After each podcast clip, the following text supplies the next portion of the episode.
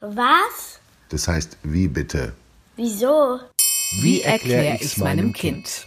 Was vegetarische Ernährung und der Klimawandel miteinander zu tun haben. Von Anna Vollmer. Immer mehr Menschen essen kein Fleisch. Viele von ihnen wollen nicht, dass für ihre Nahrung andere Lebewesen getötet werden. Doch es gibt auch andere Gründe, auf Fleisch oder sogar ganz auf tierische Produkte wie Milch, Käse und Eier zu verzichten. Denn Tierhaltung kann dem Klima schaden und dazu beitragen, dass es auf unserem Planeten immer wärmer wird. Schuld an der Erwärmung sind die sogenannten Treibhausgase. Dazu gehört CO2, das von Autos und Flugzeugen ausgestoßen wird, aber auch Methan. Methan entsteht zum Beispiel, wenn Kühe pupsen und rülpsen.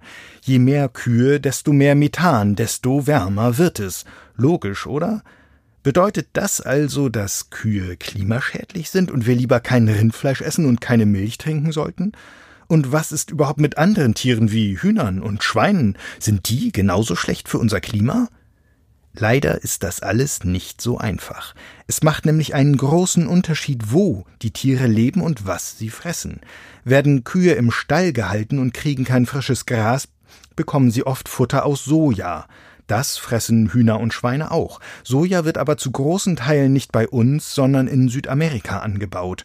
Bis das Futter bei Tieren in Deutschland landet, hat es also schon eine lange Reise hinter sich. Und bei dieser Reise mit Auto, Schiff oder Flugzeug entsteht CO2. Und das, wir erinnern uns, ist gar nicht gut für das Klima. Ein anderes Problem ist, dass der Sojaanbau einiges an Platz braucht. Es gibt schließlich ganz schön viele Tiere zu füttern. Dieser Platz wird oft geschaffen, indem man in Südamerika Regenwälder abholzt. Die sind aber für unser Klima extrem wichtig, denn sie speichern CO2, sodass es nicht in die Atmosphäre gelangen kann. Je weniger Bäume es gibt, desto wärmer wird es auf der Erde. Wenn Kühe, Schweine oder Hühner also Soja fressen und dafür Bäume gefällt werden, schadet das dem Klima. Und dann war da ja noch die Sache mit dem Methan. Das stoßen Schweine und Hühner viel weniger aus als Kühe. Trotzdem sind Kühe nicht unbedingt klimaschädlicher als andere Tiere. Stehen sie nämlich nicht im Stall, sondern auf der Weide, fressen sie gar kein Soja. Kuhweiden sind Wiesen und die sind gut fürs Klima. Wenn Kühe auf der Weide stehen, entsteht durch Kuhfladen Humus. So nennt man eine bestimmte Art von Boden, wie er im Moor, im Waldboden oder eben auf Kuhwiesen vorkommt. Dieser Boden speichert CO2, genauso wie Bäume, sodass der Stoff nicht in unsere Atmosphäre gelangt. Mit ihren Fladen können Kühe dem Klima also sogar nützen. Wenn gesagt wird, dass Kühe so klimaschädlich wie Autos sind, stimmt das nicht in jeder Hinsicht. Welchen Unterschied es macht, ob Kühe auf einer Wiese oder im Stall stehen, kann man auch an Zahlen sehen. Durchschnittlich werden für 125 Gramm Rindfleisch 1927 Liter Wasser verbraucht. Das sind fast elf volle Badewannen für ein sehr, sehr kleines Steak. So viel Wasser sind aber nur dann nötig, wenn die Kuh Futter bekommt und nicht grast.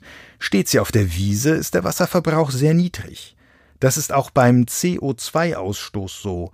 Durch 125 Gramm Rindfleisch kommen durchschnittlich 1,664 Kilogramm CO2-Äquivalente in die Atmosphäre. Steht die Kuh auf der Weide, produziert sie Humus und jede Tonne Humus entlastet die Atmosphäre um 1,8 Tonnen CO2.